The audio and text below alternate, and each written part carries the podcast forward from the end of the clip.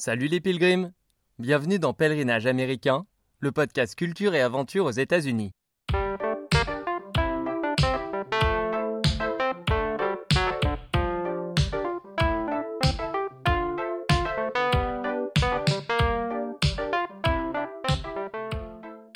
Moi, Alex, à 30 ans, je suis parti en stop à la rencontre de communautés aux quatre coins des États-Unis. Tout semble les opposer et pourtant elles ont un point commun. Elles font des pèlerinages, à des centaines de kilomètres de chez elles, pour une icône de la musique ou des ancêtres amérindiens, en hommage à Martin Luther King ou à un jeune skater de San Francisco. Ce podcast est le récit de mes expériences avec ces pèlerins modernes. Un mardi sur deux, je vous invite à redécouvrir les icônes de l'Amérique en écoutant le témoignage de passionnés d'accablés ou de fils spirituels pour qui ces pèlerinages ont encore un sens. Vous êtes de plus en plus nombreux à écouter le podcast partout dans le monde. Bienvenue à tous les nouveaux pilgrims. Et merci aux donateurs qui soutiennent ce podcast sur pèlerinagesaméricains.com ou directement sur la page patreon.com slash salut les pilgrims. Un grand merci à Nicolas Fauchier-Magnan, Philippe Édouard et Victor Gardel, Henri Constant et Thierry Fauché pour votre soutien financier. Allez, aujourd'hui on commence une nouvelle série consacrée au pèlerinage pour les icônes de la contre-culture américaine. Ce mouvement des années 60-70 rejette les valeurs alors en place aux États-Unis, en particulier la ségrégation raciale, le puritanisme et le soutien à la guerre du Vietnam. Et en retour, il prône la paix, les droits civiques et les expériences psychédéliques. C'est le mouvement Peace and Love. Les icônes de ce mouvement sont nombreuses et parmi elles, on peut citer trois membres du Club des 27 Jimi Hendrix, Janis Joplin et Jim Morrison. Mais toutes les icônes de la contre-culture ne sont pas mortes à 27 ans, heureusement. Et dans cette série, on va partir sur les traces de trois d'entre elles. Et on commence avec l'immense John Lennon. Cet ancien Beatle est une des plus grandes légendes de la musique. Mais en plus de ça, John est une icône de la contre-culture américaine. Pour comprendre pourquoi, on va s'arrêter sur trois moments clés de la vie de John, puis on partira rencontrer ses fans à New York.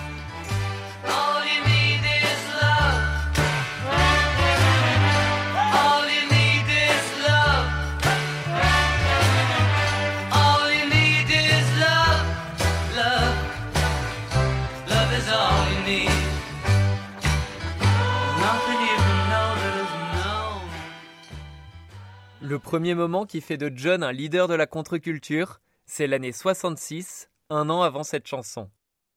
John a alors 26 ans et il connaît le succès avec Paul McCartney, George Harrison et Ringo Starr depuis 4 ans. La Beatlemania a conquis l'Europe, mais aussi les États-Unis, où il détrône le king en place, Elvis Presley. Alors pour qualifier l'immense popularité dont le groupe jouit désormais, John déclare à un journaliste que les Beatles sont plus populaires que Jésus. La citation provoque un véritable tollé dans le sud des États-Unis, ultra puritain. Les DJ de la Bible Belt boycottent le groupe et les jeunes sont invités à brûler leurs vinyles des Beatles dans des feux de joie. Mais dans le reste des États-Unis, les Beatles deviennent déjà une référence contre-culturelle avec John Lennon en étendard. En parallèle, John découvre une drogue qui se répand dans la contre-culture américaine et plus particulièrement chez les hippies, c'est le LSD. LSD seront les premières lettres de Lucy in the Sky with Diamonds. Mais déjà en 66, John compose Tomorrow Never Knows et chante Éteins ton cerveau, détends-toi et laisse-toi porter par le courant. Cette chanson sous acide devient instantanément une référence de la contre-culture.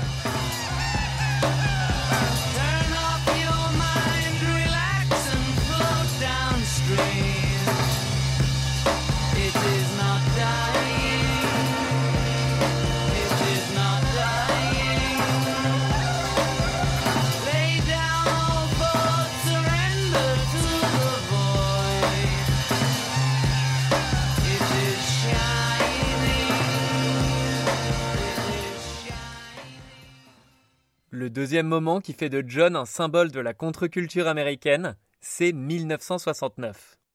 Cette année-là, il part en voyage de noces avec sa nouvelle femme, la japonaise Yoko Ono, Et pour protester contre la guerre du Vietnam, le couple Ono-Lennon transforme sa lune de miel en un happening pour la paix. À Amsterdam, puis à Montréal, les caméras du monde entier sont fixées sur John et Yoko, en pyjama dans leur chambre d'hôtel remplie de pancartes pacifistes. Un vrai moment peace and love. D'autres activistes les rejoignent pour chanter Donnons une chance à la paix.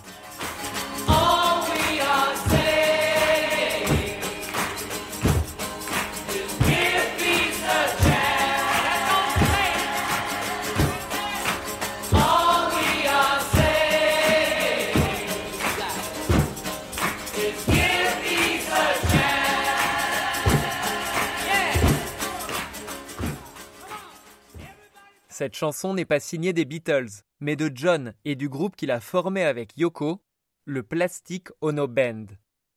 John a donc deux groupes en même temps. Il s'implique de moins en moins dans les Beatles et la fin du plus grand groupe de l'histoire semble proche. Mais l'activisme de John, lui, grandit aux côtés de sa nouvelle femme. John, qui avait été fait officier de l'Empire britannique par la reine d'Angleterre quatre ans plus tôt, rend sa distinction pour protester contre l'engagement britannique au Nigeria et bien sûr au Vietnam. Et toujours en 69, John et Yoko lancent une campagne d'affichage pacifiste pour annoncer dans 12 villes du monde War is over if you want it. War is over deviendra plus tard le titre d'une chanson de John et Yoko, un chant qu'on entend chaque mois de décembre.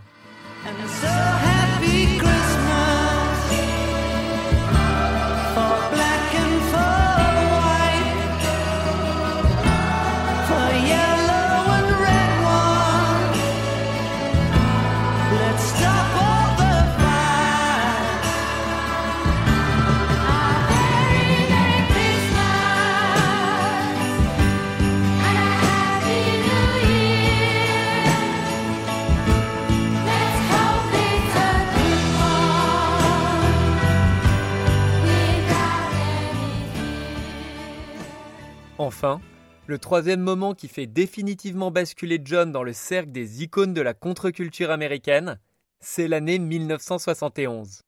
Un an après avoir quitté les Beatles, John déménage avec Yoko aux États-Unis, à New York. Là-bas, John devient un étendard de l'opposition à la guerre du Vietnam, notamment grâce aux chansons qu'il sort cette année-là, qualifiées de protest songs. Les plus célèbres de ces chansons contestataires sont I Don't Want to Be a Soldier Mama, I Don't Wanna Die, Gimme Some Truth et Power to the People.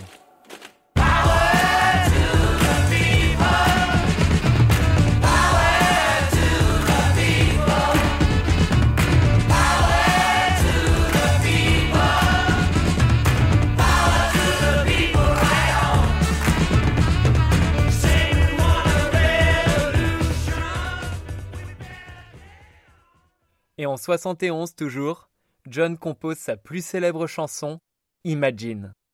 Aujourd'hui, cette chanson est intimement liée à John, à tel point que le mémorial officiel de John Lennon à New York ne représente pas John, mais le mot Imagine.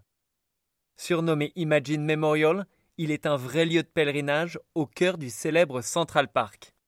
Des millions de personnes y affluent chaque année en mémoire de ce que John représentait pour eux. Ça vous dit d'aller là-bas rencontrer des pilgrims Allez, on embarque en stop, objectif Imagine Memorial, dans la section de Central Park baptisée Strawberry Fields.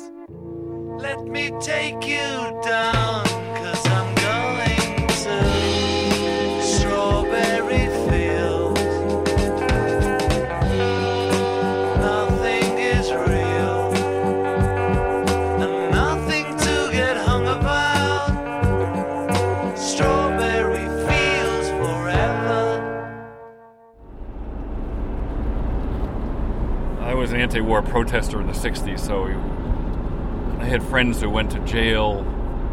Basically, it was mostly civil disobedience, like sitting in the at the Oakland Induction Center. My brother and a friend of mine did that along with, a, with an anti-draft group. So it was a protest, just sitting in the doorway and then take, be taken away and arrested.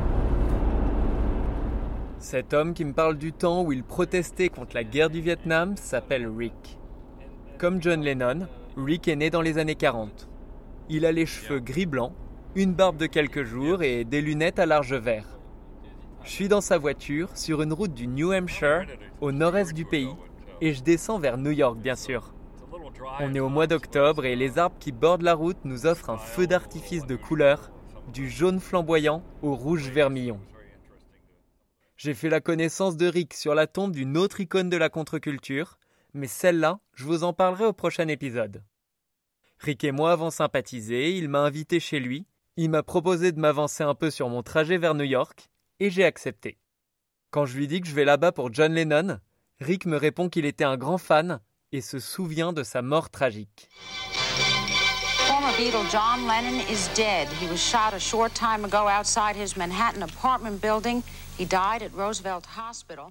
Le 8 décembre 1980, John et Yoko s'apprêtent à rentrer dans leur immeuble new-yorkais quand un déséquilibré tire quatre balles sur John sous les yeux de Yoko. John est transporté à l'hôpital mais est déclaré mort à son arrivée.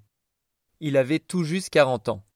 And uh, it was also, you know, very tragic because uh, he was living a good life with his wife and child, and and of course the violence of it was, was really crazy. And so, Le crime a été commis par un dénommé Chapman qui voulait assassiner une célébrité pour accéder à la gloire. Ce chrétien nouvellement converti ne partageait pas l'idée de John d'imaginer un monde sans Dieu, et c'est pour ça qu'il l'aurait pris pour cible. On pourrait voir un paradoxe dans le fait que l'homme qui avait dit être plus célèbre que Jésus ait été assassiné par un chrétien qui cherchait la célébrité. Mais cette explication du crime peine à convaincre de nombreux fans qui pensent que Chapman n'était qu'un pion envoyé par le FBI pour se débarrasser de John et de son idéologie pacifiste. Refermons l'enquête et revenons au récit de Rick. Le matin où Rick apprend la nouvelle de la mort de John, il est pris d'une immense tristesse et, en hommage, il écoute sa plus célèbre chanson. I remember the morning after he died, I was went over to the record player and uh, put on the song "Imagine." So that was very sad, uh, but I felt I wanted to hear it. Imagine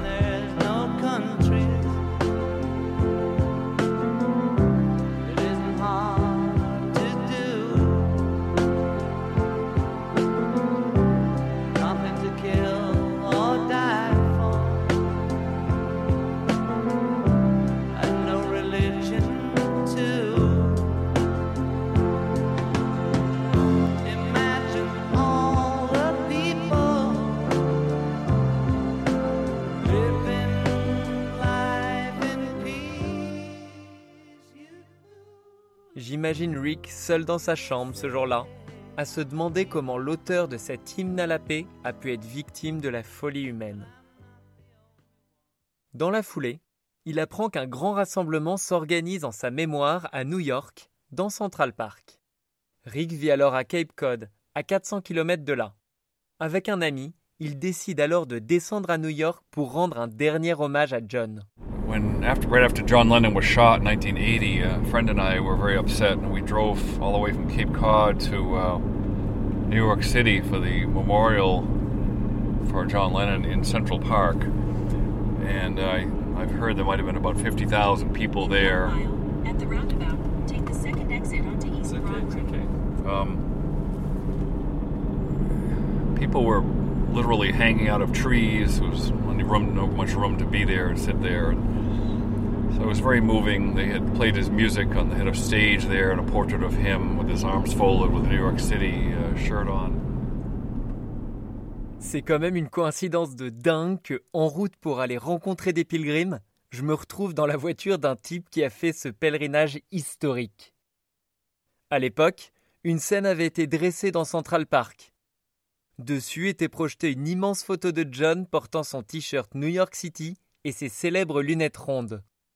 50 000 personnes étaient présentes pour lui rendre un dernier hommage, et parmi elles, il y avait donc Rick. Rick me raconte deux moments qui l'ont marqué ce jour-là. Le premier, c'est quand la sono a passé une chanson de John qu'il n'avait encore jamais entendue.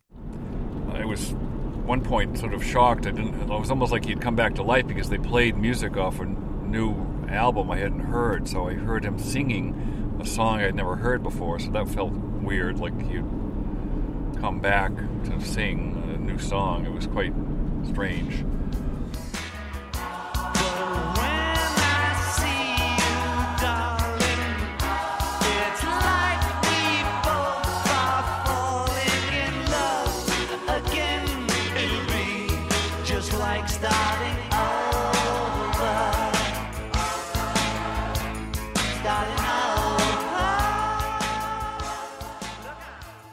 John venait de sortir cette chanson, cinq ans après son dernier album. Il y parle du sentiment de renouveau dans sa relation avec Yoko, dont il s'était séparé pendant trois ans, puis ils s'étaient remis ensemble et avaient eu un enfant, Sean. Et pour Rick, entendre John chanter un nouveau morceau, c'était comme s'il était toujours en vie. Mais Rick n'a pas eu qu'une hallucination sonore, il a aussi eu une apparition. So I was just standing there very sad and but then coming out of the, the storm at the end of the street snow squall was I imagined a giant face of John Lennon and he was smiling smiling at the whole scene. Bon, Rick m'a avoué qu'il avait fumé de la weed avant. Mais quand même, au milieu de la tempête de neige, il a vu John Lennon lui sourire. Visiblement, Rick avait un bon karma ce jour-là.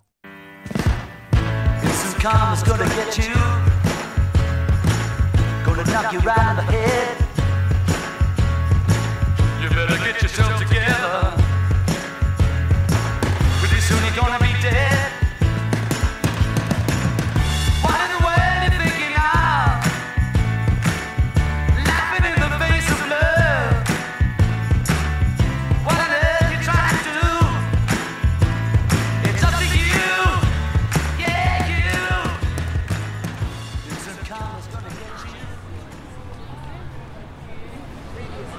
Je marche dans Central Park. C'était plutôt calme. Et puis là, j'arrive dans un endroit où il y a pas mal de monde. À ma droite, il y a une plaque qui dit Strawberry Fields, Imagine all the people living life in peace, John Lennon. Et ça dit The restoration of this part of Central Park as a garden of peace, endorsed by the above nations, was made possible through the generosity of Yoko Ono Lennon. Et donc là, je continue à marcher. C'est assez bruyant. On entend les sirènes de police ou d'ambulance. Typique des scènes qui se passent à New York.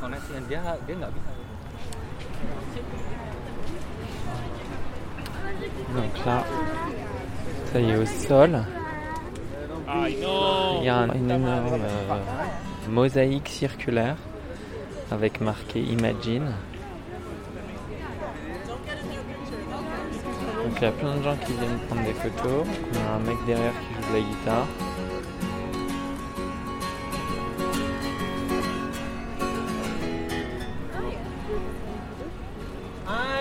I had a girl, or should I say, she had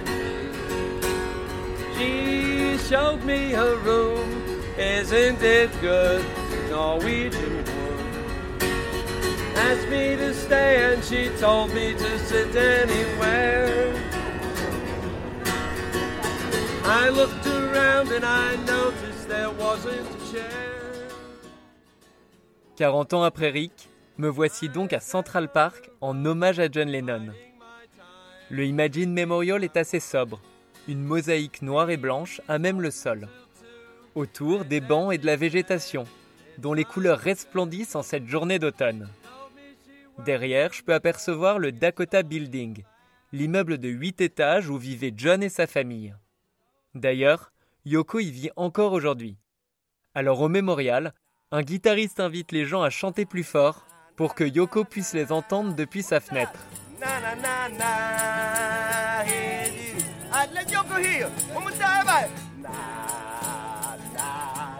Na na na na na. One more time. Na na, hey, dee. Uh, sing in every language. Italiano. Na na na na na na na. Español. Na na na na, hey, dee. Uh, Francais, it's all the same. Na na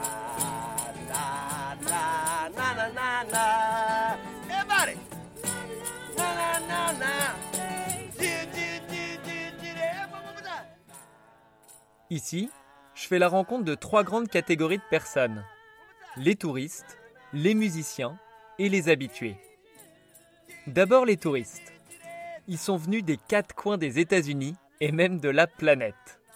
Ils sont tellement nombreux qu'ils doivent faire la queue pour accomplir leur rituel, se faire prendre en photo au centre du mémorial, près de l'inscription Imagine, en faisant le signe Peace avec les doigts. Ça surprend Laura, une pilgrime qui a connu le mémorial avant l'avènement du smartphone. For you, coming here, is it kind of a pilgrimage? Of course. Of course. It was a little different the last time I was here, um, which was probably at least a half a dozen years ago. It was in the evening, and it was very quiet, and the candles were lit, and someone was also singing, which was very nice. Um, today, it's very busy and very bustling. I'm sure everybody's here for the same reason I'm here. So, you know, at first I was a little put off by everyone, but everybody has a right to come, you know, and enjoy it and Take um, their pictures. take their pictures, which everybody seems to want to do. And that's, I guess that's okay. But we know we've been here, so Right. you don't have to take a picture. Right. Heureusement, les fans ne font pas que se prendre en photo. Les plus joyeux chantent avec les musiciens pour partager un moment communautaire. Les plus reconnaissants déposent un bouquet de fleurs au cœur du mémorial. Et les plus tristes pleurent en silence, assis sur un banc. La joie côtoie donc la tristesse de ceux qui ne se sont jamais vraiment remis de la mort de leur idole. C'est là toute l'ambivalence de ce mémorial vivant et festif, installé à moins de 100 mètres de l'endroit où a eu lieu l'assassinat. Actually, I thought about John Lennon and what he would think about this and how he would perceive everyone coming. You know, millions of people, and um, And the fact that it's across the street from where he died, I don't know if um, this is the kind of thing that he would have wanted. Qu'est-ce que John dirait en voyant les millions de personnes qui viennent chaque année se recueillir sur son mémorial Il se dirait peut-être que s'ils viennent ici, c'est qu'ils ne l'ont pas laissé tomber.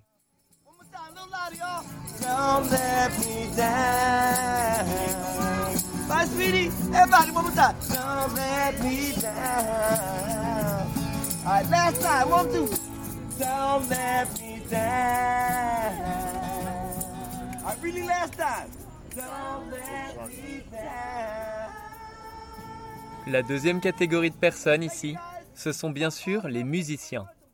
Je pourrais rester toute la semaine les écouter interpréter les innombrables tubes de John. Et ils sont super organisés. Chacun d'entre eux vient jouer une heure pile, puis laisse place au suivant. Leur étui à guitare se remplit de dollars au fur et à mesure de leur session, qu'ils concluent invariablement avec Imagine, interprété à leur façon.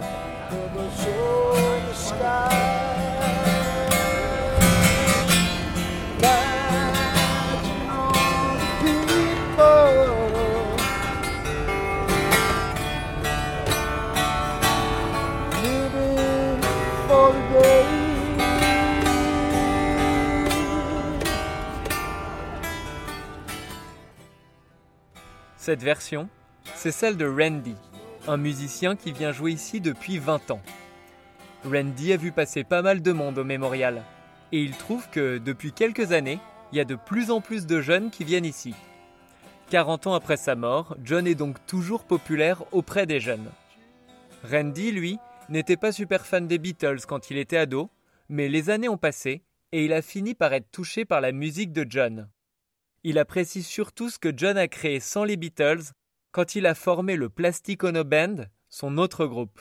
Actually, I really started listening to John Lennon when he got the Plastic Ono band because that's when he really went on his own.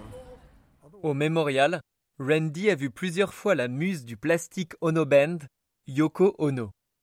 La légende veut qu'à la mort de son mari, elle ait répandu ses cendres ici, dans Central Park. Mais Randy a une autre théorie depuis le jour où il a assisté à un moment solennel autour d'un arbre récemment planté, un English Oak Tree ou chêne anglais. I, I would play on that rock down there, and um, I hear I hear this mumbling stuff going on, and I'm looking over, and they just planted an oak tree, an English oak tree, and they're planting the tree. And there's like people standing all around the tree, and somebody's doing a like a eulogy. Randy est persuadé que ce jour-là, il a entrevu l'ensevelissement en catimini des cendres de John que Yoko aurait gardées chez elle. Rien que ça. Selon lui, ça expliquerait pourquoi Yoko dit que son mari lui a laissé un chêne et qu'elle aime s'asseoir en dessous. And I thought, I bet you they put the ashes in there. I bet they did. I bet you Yoko kept them in, in the living room or in, in the music room, which is the two windows that are up there. And then she said, That's it. I might die, so I'm going to bury him under this tree. Because she's got this saying My husband left me with a beautiful tree. My husband left me with a beautiful tree, and I like to sit under it. She says it all the time. Suite à mon interview avec Randy, je pars à la recherche de l'arbre sous lequel il pense que John Lennon est enterré. Donc là, il m'a dit de regarder à droite. Il devait y avoir une petite plaque. Ça y est, je l'ai trouvé.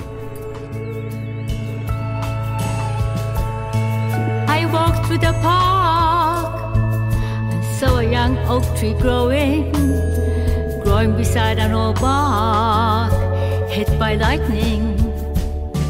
I asked the young tree how he wished to be.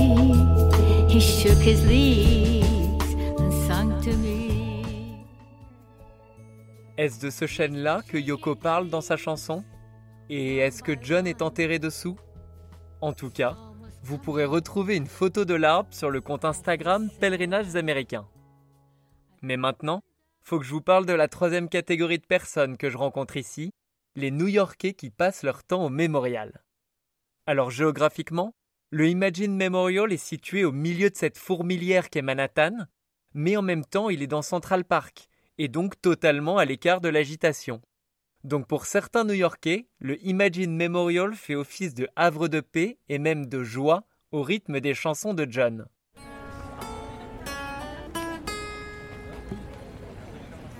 Are places I remember all my life. Though some have changed, some forever, not for better. Some have gone, and some remain. All these places have their moments when love is at friend.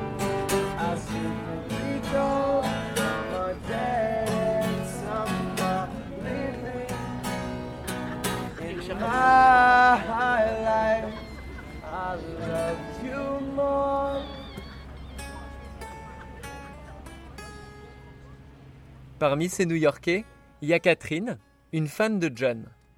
Catherine aime venir au mémorial et regarder les pilgrims qui savourent leur moment.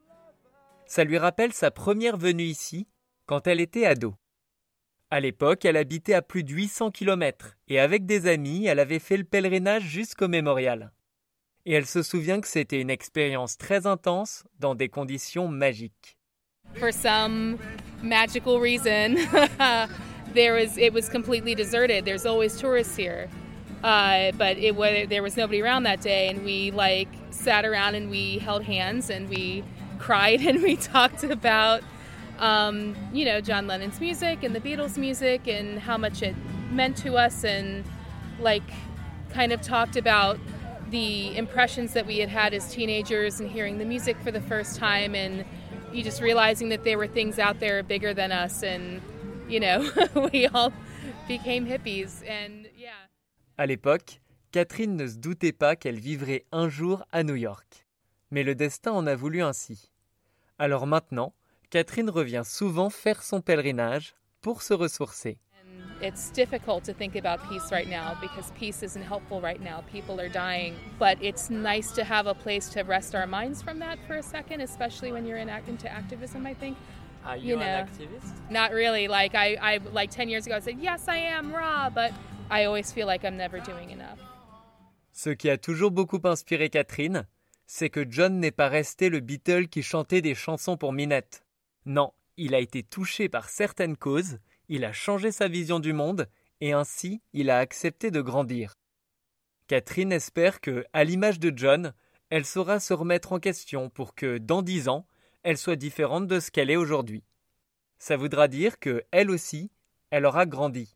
If I'm the same person I was 10 years ago, I'm doing something wrong. You know, so I think that I think once in an interview somebody asked, you know, what happened to you and he said I grew up. Try it yourself sometime and his desire to grow and be better and more informed and more conscious as a human being was probably the facet of his life that made a huge impact on me and so many people.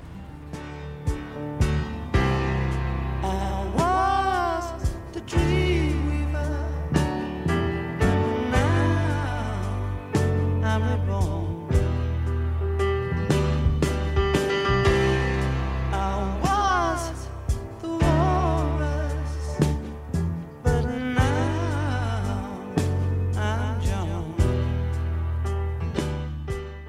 Enfin, parmi les habitués de Strawberry Fields, il y a une autre personne que je voudrais vous présenter, c'est Bernard. Comme plus d'un tiers des New-Yorkais, Bernard est né à l'étranger. Il a vécu dans plein de pays, mais l'endroit qu'il préfère le plus au monde, c'est le Imagine Memorial. À tel point qu'il y vient tous les jours depuis 25 ans, soit à peu près la moitié de sa vie. I'm Bernard. I'm from Germany and I come here all the time for 25 years. It's a pretty cool. Yeah? Beautiful. And who is John Lennon for you? Well, I find him quite interesting, especially his music. I always love his music. Always. And they play his music here almost every day. That's what we love here. And friends come here every day. This is a place to meet all your friends. So this is a fun place. It's John Lennon spirit. Exactly. Exactly. People party here every Friday and Saturday-. Sometimes during the week when the weather is nice. Bernard me raconte que le week-end, il y en a qui viennent passer leur soirée au mémorial. Lui-même y va souvent et il me conseille vraiment de venir voir ça. Alors quand arrive le vendredi soir, je débarque avec un ami venu me rejoindre à New York. Et on y découvre une ambiance super sympa. On se retrouve avec une vingtaine de personnes à boire des coups et fêter l'anniversaire d'une nana qu'on connaît à peine, tout en écoutant John Lennon et d'autres chanteurs pacifistes comme Bob Marley. Il y a un vrai brassage des cultures ici, avec des gens de différents pays, de religions diverses, d'opinions politiques opposées et de niveaux de vie variés. Les États-Unis sont tellement divisés que d'habitude, ces gens ne se côtoient pas, et s'ils ont des discussions, ça part rapidement en vrille. Mais là, je peux enchaîner des conversations avec une riche américaine pro-Trump, un démocrate qui vit dans la rue et une française assistante sociale. Et tous s'entendent vachement bien.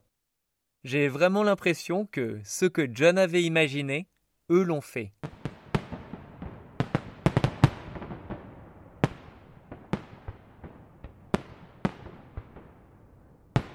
Pour couronner cette soirée magique, un feu d'artifice extraordinaire vient illuminer le ciel au-dessus de Central Park.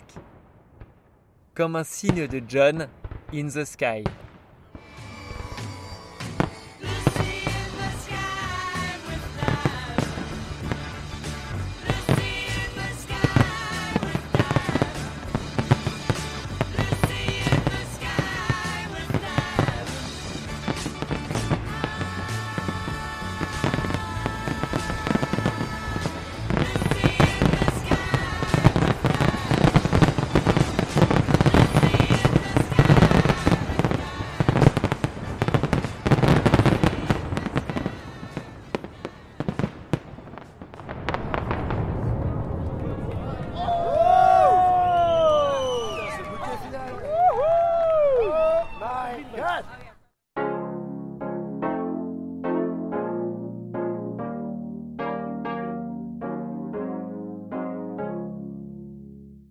J'espère que cet épisode vous a plu et si c'est le cas, aidez-moi à faire grandir le podcast.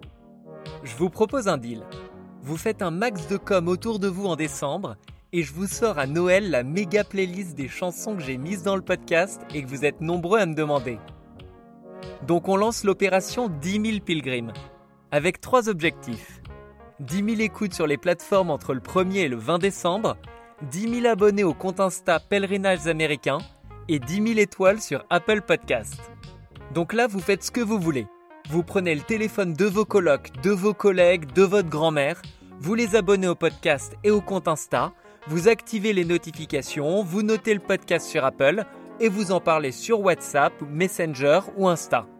En plus, le contexte est hyper favorable à l'écoute du podcast. Avec le confinement, tout le monde rêve de voyager. On ne parle que des États-Unis. Et en plus, le 8 décembre, c'est les 40 ans de la mort de John Lennon. Donc vraiment, c'est le bon moment pour faire connaître Pèlerinage américain.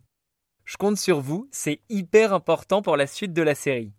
La suite, justement, c'est dans deux semaines, avec un épisode qui me tient particulièrement à cœur parce qu'on ira sur les pas du pape de l'autostop, Jack Kerouac. Je vous ferai vivre ma traversée du pays pour arriver sur la tombe de cet auteur mythique le jour des 50 ans de sa mort. D'ici là, faites péter les compteurs et commémorez John comme il se doit. Allez, à la prochaine les pilgrims And so, my fellow Americans, I have a dream. The Magic Bus, quoi. Ah là là là là là. He was just extraordinary. There's nobody ever before or since like him. The way he is thinking about freedom, that changed my life. He's everything. I mean, he's a poet, he's an artist, he's an inspiration. I'm a big fan. I have been here every year on the anniversary of his death ever since the first year. Je sais pas, peut-être que je suis la réincarnation de Janis Joplin. Uh, you know, he's the second person I want to see in heaven. My house is your house. Mi casa es tu casa, mi amigo. I picked you up hitchhiking and I love you, brother. Okay, Alex, be good.